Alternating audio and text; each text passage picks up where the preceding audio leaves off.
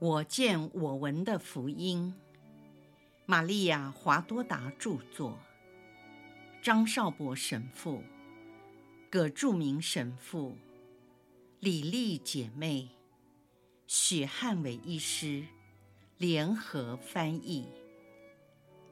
第三册：耶稣光荣的复活至圣母蒙召升天。第六百四十章，圣神降临。默西亚在世的时期宣告结束。玫瑰金荣福三端。晚餐厅旁边的住房内，没有人声和杂音，也看不见门徒的踪影。由于没有任何的动静，所以。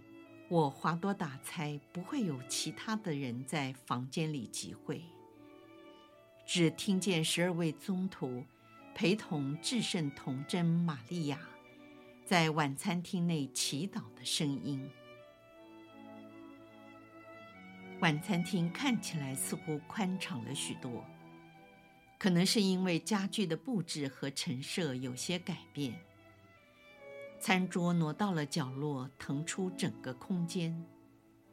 在桌子与墙壁的中间，和桌子比较窄的两边，放着晚餐时使用的躺椅，以及耶稣为宗徒洗脚时所坐的板凳。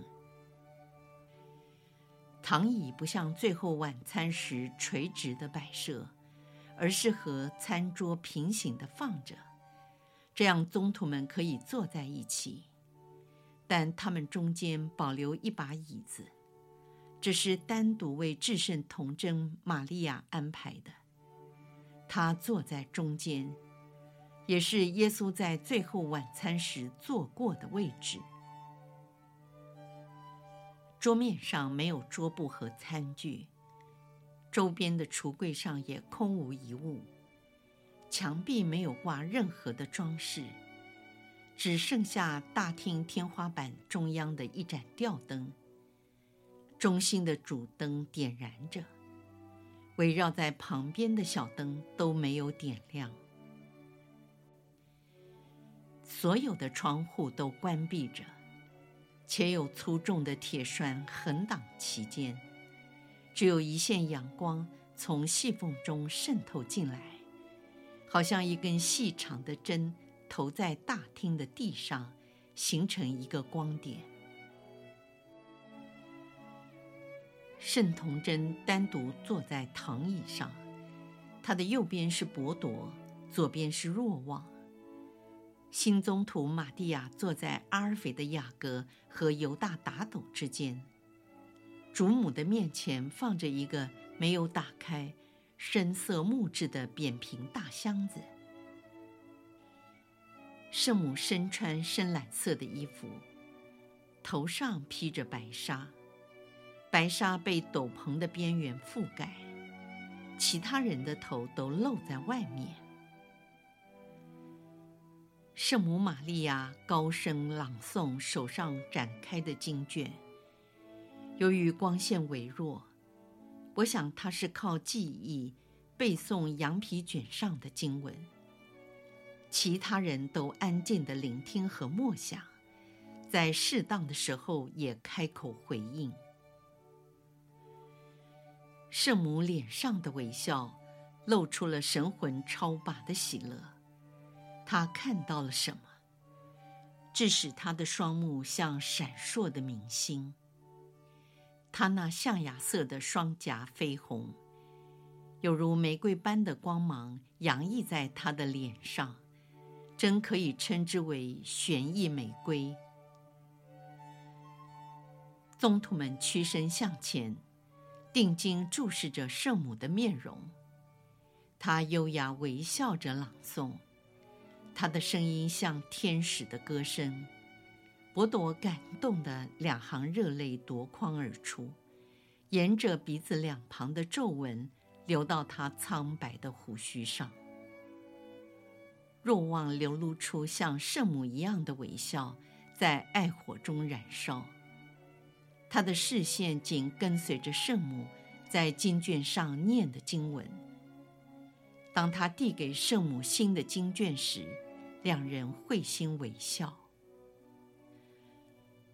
读完经后，圣母停止了声音，翻阅经卷的沙沙声也随即静了下来。圣母集中精神，默默地祈祷。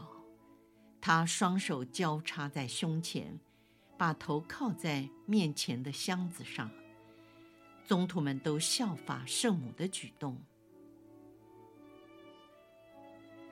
在清晨的宁静中，忽然从天上传来一阵轰隆隆、和谐的琴韵歌声，像暴风刮来，也像竖琴或是人的歌声，又像管风琴的音韵。这巨响越来越近，声音也越来越洪亮。使得大地震动摇晃起来，甚至整栋房屋、墙壁和家具都在震动。连吊灯的火苗，原本在门窗紧闭的屋内一直静止不动，但现在也摇曳颤抖。灯上吊挂的铜链，也被一种超自然的能力驱使得叮当作响。宗徒们惊慌失措，抬起头来。由于这来自天上美妙悦耳的天籁之声和不绝于耳的隆隆巨响，是天主给诸天和大地铺成那最美丽、最动人的乐章。天地人间琴瑟和鸣，声音越来越近。有几位宗徒因心生恐惧。站起来准备逃走，还有的蹲坐在地上，双手抱头向天主捶胸请罪；也有的过于害怕，便紧挨着至洁之母。这是他们平常绝不敢跨越的界限。宗徒里唯一稳如泰山的是若望，因为他看到了圣母的面容。彰显出一种光明的平安和喜乐。玛利亚仰起头，向着唯有她才能辨识的目标微笑，并顺势跪下。当她伸开双臂，她身上所披的蓝色斗篷张开后，看起来就像两个蓝色的翅膀，覆盖着伯铎和若望。他们也效法圣母跪着。我华多达必须花几分钟的时间来形容，但全部的过程其实只在一分钟内完成。这时，在旋律巨大的响声中，光、火、圣神以非常闪耀的火球形象。进入了门窗紧闭的晚餐厅，先是片刻停留在圣母的头上，大约有三个手掌的距离。此时，至圣童贞的头部拿掉了头纱，他看见护卫者圣神的火，便高举双臂向他呼求，并将头往后仰，欢呼呐喊。脸上流露出无限的爱意和幸福的笑容。在这片刻，圣神的火与爱完全集中在他的敬佩身上，然后圣神的火球便分化成十三份，它的光耀不是世上任何物质可以比拟的。火焰降了下来。并轻触每一位宗徒的前额，降在圣母头上的火焰，并不像宗徒头上那直直的火舌，而是形状有如花环的皇冠，拥抱环绕着童贞女的头颅，给她加冕为皇后，因她是天主的女儿、母亲和敬佩。她是无玷的童贞女，全然美丽，永远是天主所爱、永恒的童贞女，没有任何事物能玷污他。他曾因遭受了折磨和痛苦而憔悴了些，但他在圣子复活的喜乐中，自己似乎也复活了，与圣子一同增添了美丽，生气蓬勃和充满活力。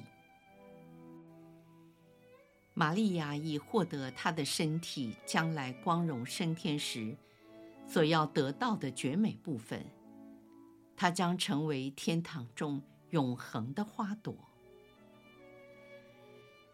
天主圣神的火焰闪耀围绕着他最爱的那位头部的四周。他向玛利亚说了些什么话，将永远是个奥秘。玛利亚那可颂赞的脸孔，流露出超性的喜乐和色拉芬天使般的笑容。她脸上的喜泪，在圣神的光中像钻石般闪耀。天主圣神的火，在每个人的头上停留了一些时间，便慢慢的消失。所留下的芬芳气息，绝不是地上任何花香可以比拟，那是天堂的芳香。宗徒们逐渐回过神来，圣母仍然处于神魂超拔的状态，她双臂仍然交叉在胸前，双目紧闭，低垂着头，继续与天主神秘的交谈，对于身外之事毫无反应。也没有人敢打扰他。若望指着玛利亚轻声地说：“他是天主的祭坛，天主的光荣降在他的光荣上。”对了，我们不要干扰他的喜乐。现在我们去宣扬天主，让众人认识他的功臣和他的教训。这是伯铎出于超性的感动之下，向伙伴们说的话。阿尔斐的雅各说：“我们走，我们走，天主圣神已经在我心中燃烧，他在催迫我们所有的人行动。我们去，使万民成为门徒。”于是，宗徒们似乎受到了一股强风和能量所牵引或驱策，他们出发了。耶稣说：“这部巨著意大利文共十册，叙述天主对你们的爱，已由我口述给玛利亚·华多达。他爱了我，也爱了你们。你们是借着他而获得了这著作。”今天宣告结束。注解一，在第六百四十点七章第一段里，耶稣说：“这部巨著现在已告结束，指的是默西亚在世时期的结束。从第六百四十一章至六百五十一章，另有其他的神事及口述。”包括从圣神降临后至圣母蒙召升天的叙述。注解二：由于中文版与原文意大利版的次序不同，翻译小组会持续努力工作，恳盼在天主的助佑下，能顺利将全套原文翻译出来。敬请读者和听众多为此意向代祷。耶稣继续说：“今天，一九四七年四月二十七号，恰好是卢卡小镇庆祝第十三世纪圣女 Zita 的纪念日。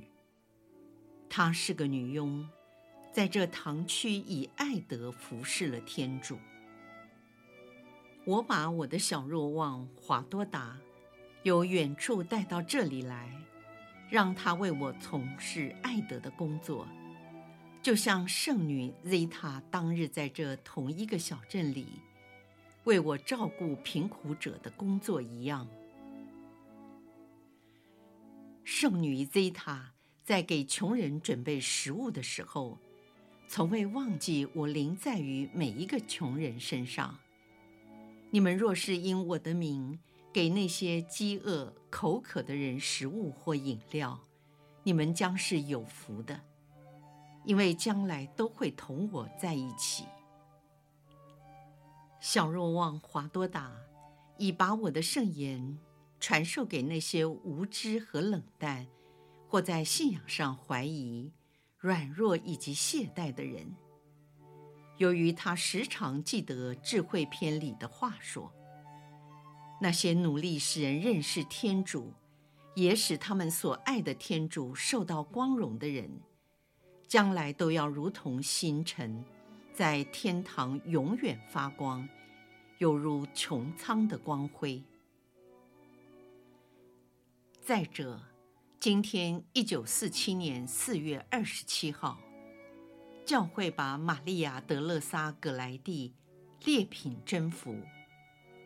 她可以被称为纯洁的谷中百合，但在含苞待放之初。便被恶者摧残。这恶者就是撒旦，他嫉妒这株纯洁、芳香、发光的奇异花卉，令撒旦想起在叛逆之前，自己也有着天使般的容貌，就怒从心起，一手将他摧毁。